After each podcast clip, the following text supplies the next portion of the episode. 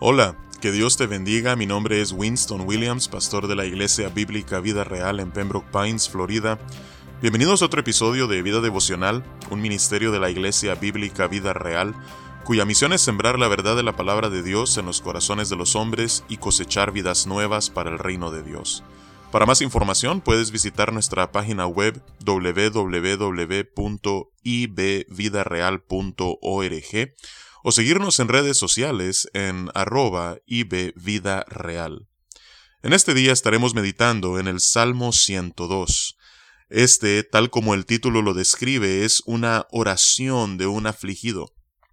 Muy probablemente el contexto de este salmo es el exilio, es decir, cuando eh, el pueblo de Judá fue llevado cautivo a Babilonia después de que Jerusalén fue destruido y recuerda estando en el exilio, lo que es la ciudad de Dios y cómo quedó en ruinas, o quizás también fue escrito por ah, alguien que quedó atrás, es decir, que quedó eh, en Jerusalén y observa lo que ha sido de la ciudad donde en un tiempo el templo de Dios había estado erigido con esplendor. Así es que dice el epígrafe de este salmo, oración del que sufre, cuando está angustiado, y delante de Jehová derrama su lamento. Eh, es un salmo fascinante en el cual vemos una mezcla de dolor y alabanza, eh, un sentimiento que muchos creyentes podrían identificarse con él. Así es que vamos a darle lectura y nos detendremos en algunos puntos para meditar en su contenido. Dice la palabra de Dios, Jehová, escucha mi oración y llegue a ti mi clamor. No escondas de mí tu rostro en el día de mi angustia. Inclina a mí tu oído. Apresúrate a responderme el día que te invocare. Vemos aquí que el salmista le está pidiendo audiencia a Dios y utiliza un lenguaje antropomórfico, que es atribuirle a Dios características o rasgos físicos humanos, al decirle no escondas de mí tu rostro o inclina a mí tu oído. Dios es espíritu, Él no tiene ni rostro como lo tenemos los seres humanos, ni oídos o orejas como las tenemos nosotros. Pero aquí el salmista, utilizando un lenguaje humano, le pide a Dios que escuche su clamor, que escuche su oración. Y continúa en el versículo 3 explicando su condición. Dice, porque mis días se han consumido como humo, y mis huesos cual tizón están quemados. Mi corazón está herido y seco como la hierba por lo cual me olvido de comer mi pan. Por la voz de mi gemido, mis huesos se han pegado a mi carne. Soy semejante al pelícano del desierto, soy como el búho de las soledades. Velo y soy como el pájaro solitario sobre el tejado. Cada día me afrentan mis enemigos, los que contra mí se enfurecen, se han conjurado contra mí. Por lo cual yo como ceniza a manera de pan, y mi bebida mezclo con lágrimas, a causa de tu enojo y de tu ira, pues me alzaste y me has arrojado. Mis días son como sombra que se va, y me has secado como la hierba. Vemos aquí que el salmista utiliza lenguaje figurado, eh, utilizando eh, elementos de la creación, como la hierba, como el humo, como la sombra que se desaparece cuando el sol se pone, como la soledad de alguna de las aves, para explicar su condición es una condición de fragilidad, pero no solamente de vulnerabilidad y debilidad, sino una condición precaria, producida por su situación, por sus circunstancias. Él se siente completamente solo, como que se ha sido abandonado no solamente por los suyos, sino más importante aún, como que si Dios mismo le ha abandonado. Eh, de alguna manera él considera que lo que está experimentando es el producto del castigo de Dios. Esta era una creencia muy común en los tiempos del Antiguo Testamento. Incluso vemos que, de acuerdo a Juan capítulo 9, aún hasta en los tiempos de Cristo, predominaba esta manera de pensar con respecto a las tribulaciones y a las dificultades que los seres humanos enfrentamos en la vida. Así es que este salmista se siente solo, abandonado, débil, enfermo y en un estado de desesperanza. Pero vemos que a partir del versículo 12 hay un cambio, hay un giro en este salmo, porque el salmista pasa de enfocarse en sí mismo y en sus circunstancias y fija su mirada en el Dios que las controla. Dice a partir del versículo 12, Mas tú, Jehová, permanecerás para siempre, y tu memoria de generación en generación, mientras que yo soy como la sombra que desaparece, mientras que mis días son como el humo que se desvanece, mientras mi vida es como ah, la hierba que se seca, mientras que yo soy mutable, tú, oh Dios, tú eres inmutable, tú no cambias, tú permanecerás para siempre, tu memoria de generación en generación. Aquí el salmista contrasta la creación con el creador. Y continúa en el versículo 13 diciendo, Te levantarás y tendrás misericordia de Sión, porque es tiempo de tener misericordia de ella, porque el plazo ha llegado. Aquí vemos esperanza en el salmista de que sus circunstancias no serán perpetuas, sino que Dios descenderá y obrará. Dice el versículo 14, porque tus siervos aman sus piedras y del polvo de ella tienen compasión, haciendo referencia a Jerusalén.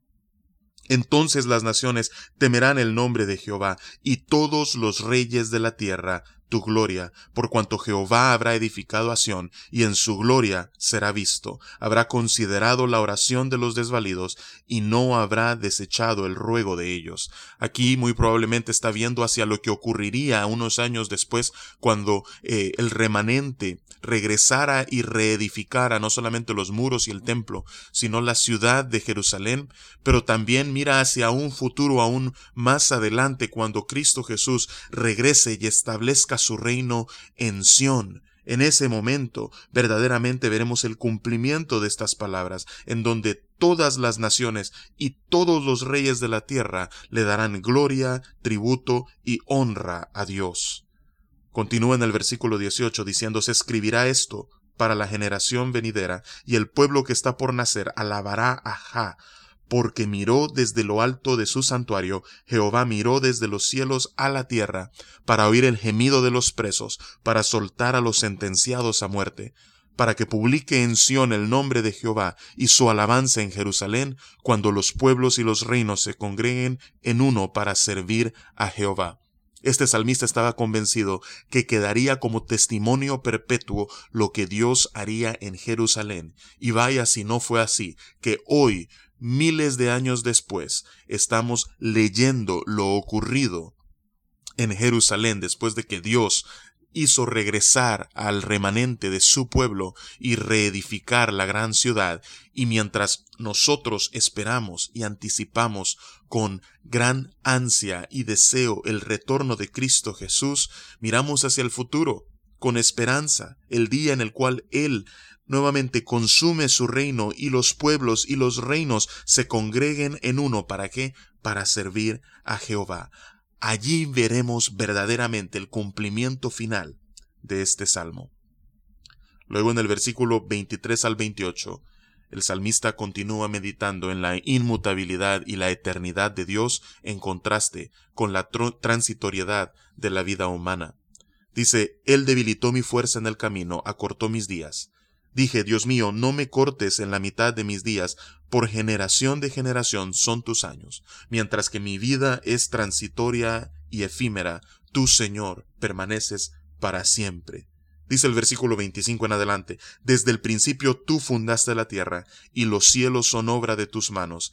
Ellos perecerán, mas tú permanecerás, y todos ellos como una vestidura se envejecerán, como un vestido los mudarás y serán mudados, pero tú eres el mismo y tus años no se acabarán. Los hijos de tus siervos habitarán seguros, y su descendencia será establecida delante de ti. Nuevamente, mientras que la creación es pasajera, Dios es el que permanece ayer, hoy y por los siglos de los siglos, y algún día esta creación Dios la destruirá y hará una nueva.